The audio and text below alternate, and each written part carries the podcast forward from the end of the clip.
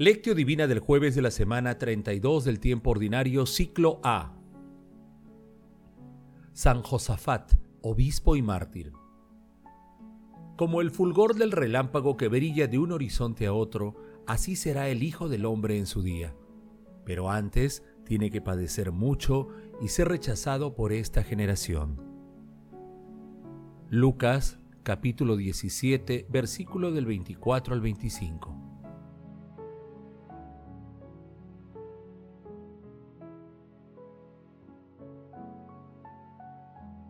Oración inicial. Santo Espíritu de Dios, amor del Padre y del Hijo, ilumínanos con tus dones para que podamos comprender los tesoros de la sabiduría que Jesús nos quiere revelar en este día. Otórganos la gracia para meditar los misterios de la palabra y revélanos sus más íntimos secretos. Madre Santísima, intercede ante la Santísima Trinidad por nuestra petición Ave María Purísima, sin pecado concebida.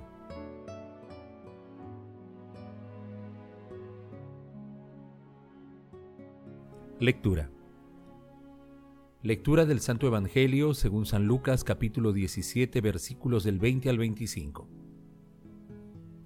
En aquel tiempo a unos fariseos que le preguntaban cuándo iba a llegar el reino de Dios, Jesús les contestó, el reino de Dios no vendrá espectacularmente, ni anunciarán que está aquí o está allí, porque el reino de Dios está entre ustedes.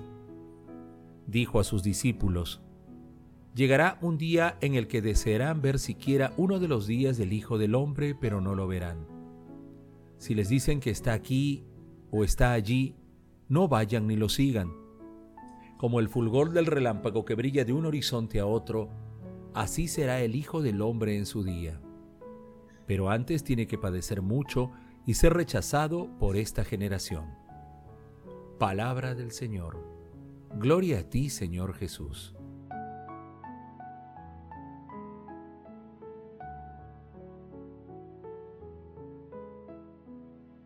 Hoy celebramos a San Josafat, obispo y mártir. Josafat, que significa Dios es mi juez, nació en Vladimir de Bolonia, en Ucrania, en el año 1580, de padres ortodoxos. Cuando se convirtió al catolicismo, ingresó a la Orden de San Basilio. Fue ordenado sacerdote y llegó a ser arzobispo de Polotsk, Lituania, en 1617. Fue un predicador incansable.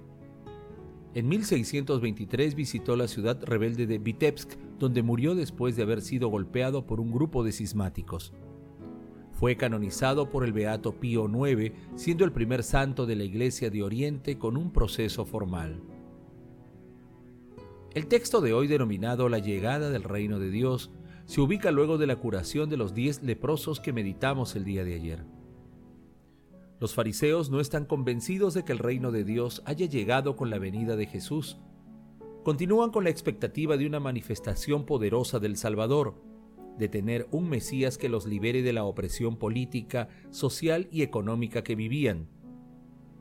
No tienen la menor idea de que Jesús es quien libera de la esclavitud del pecado, de los cautivos de las tinieblas. Ante esta realidad, Jesús les responde que el reino de Dios está presente y activo, que no hay que buscarlo en el futuro, sino hoy y dentro de nosotros que no equivale a un espectáculo multitudinario como el que convocan los artistas, deportistas y otras personas en la actualidad.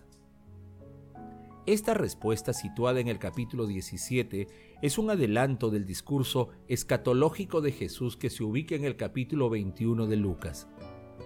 Jesús señala que la llegada del reino no se dará antes de que Él padezca persecución y rechazo por parte de los enemigos del plan divino de salvación.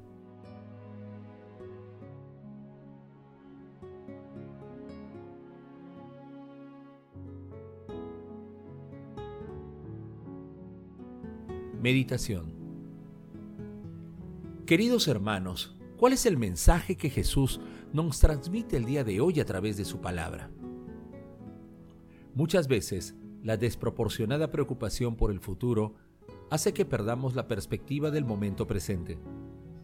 No nos dejemos llevar por visiones apocalípticas. Más bien vayamos acumulando tesoros en el cielo, día a día, escuchando y haciendo realidad las enseñanzas de nuestro Señor Jesucristo. Él ha instaurado el reino de Dios entre nosotros, más allá de nuestros méritos y esfuerzos. Él nos brinda una perspectiva totalmente diferente. Se acerca a quienes se han alejado de Él, mostrándoles su misericordia. Asimismo, prefiere la gratitud del samaritano agradecido a la autosuficiencia de los otros nueve que fueron curados.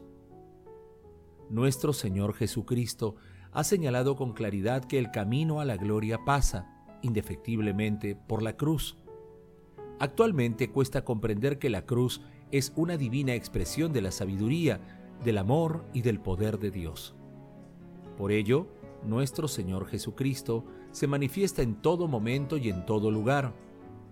Él venció definitivamente a la muerte y al mal con su crucifixión, muerte y resurrección. Hermanos, a la luz de la palabra de hoy, respondamos. ¿Cuáles son las señales que percibimos para creer firmemente que el reino de Dios está entre nosotros? Hermanos, que las respuestas a esta pregunta nos ayuden a identificar la presencia del reino de Dios entre nosotros, plenitud del amor, fulgor eterno, del relámpago que brilla de un horizonte a otro. Asimismo, a prepararnos para un encuentro glorioso con nuestro Señor Jesucristo, el más santo y excelso modelo. Jesús nos ama.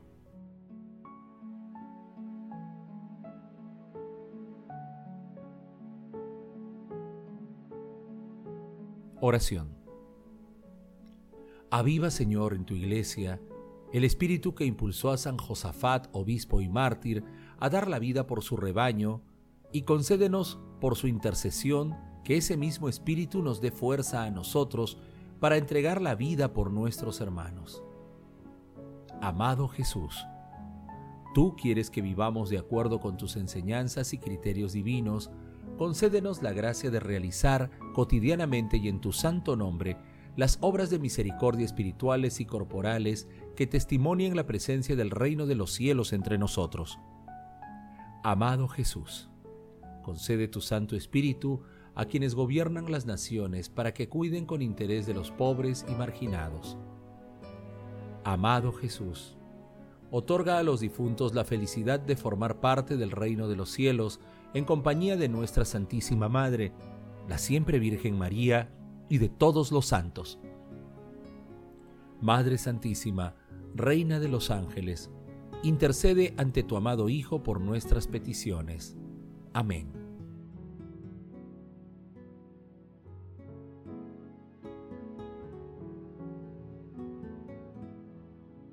Contemplación y acción Hermanos, contemplemos a la sabiduría de Dios con la lectura del libro de la sabiduría desde el capítulo 7, versículo 22 al capítulo 8, versículo 1. La sabiduría es un espíritu inteligente, santo, único, múltiple, sutil, ágil, penetrante, inmaculado, lúcido, invulnerable, bondadoso, agudo, independiente, benéfico, amigo del hombre, firme, seguro, sereno, todopoderoso, todo vigilante, que penetra todos los espíritus inteligentes, puros, sutilísimos la sabiduría es más móvil que cualquier movimiento y, en virtud de su pureza, lo atraviesa y lo penetra todo, porque es soplo del poder divino, emanación purísima de la gloria del Omnipotente. Por eso, nada inmundo se le pega. Es reflejo de la luz eterna, espejo nítido de la actividad de Dios e imagen de su bondad. Siendo una sola, todo lo puede. Sin cambiar en nada, renueva el universo y, entrando en las almas buenas de cada generación, va haciendo amigos de Dios y profetas, pues Dios ama solo a quien convive con la sabiduría. Es más bella que el sol y que todas las constelaciones. Comparada a la luz del día, sale ganando, pues a éste le releva la noche, mientras que a la sabiduría no le vence el mal. Se despliega con vigor de un extremo al otro y gobierna el universo con acierto. Queridos hermanos, busquemos el don sobrenatural de la fe y de la sabiduría a través de la oración, que las obras de misericordia, la Santa Eucaristía, así como a la adoración del Santísimo Sacramento, sean signos de la presencia de Dios entre nosotros. Glorifiquemos a la Santísima Trinidad con nuestras vidas. Oración final. Gracias Señor Jesús por tu palabra de vida eterna. Que el Espíritu Santo nos ilumine para que tu palabra penetre a lo más profundo de nuestras almas y se convierta en acción. Dios glorioso, escucha nuestra oración. Bendito seas por los siglos de los siglos. Madre Santísima, intercede ante la Santísima Trinidad por nuestra petición. Amén.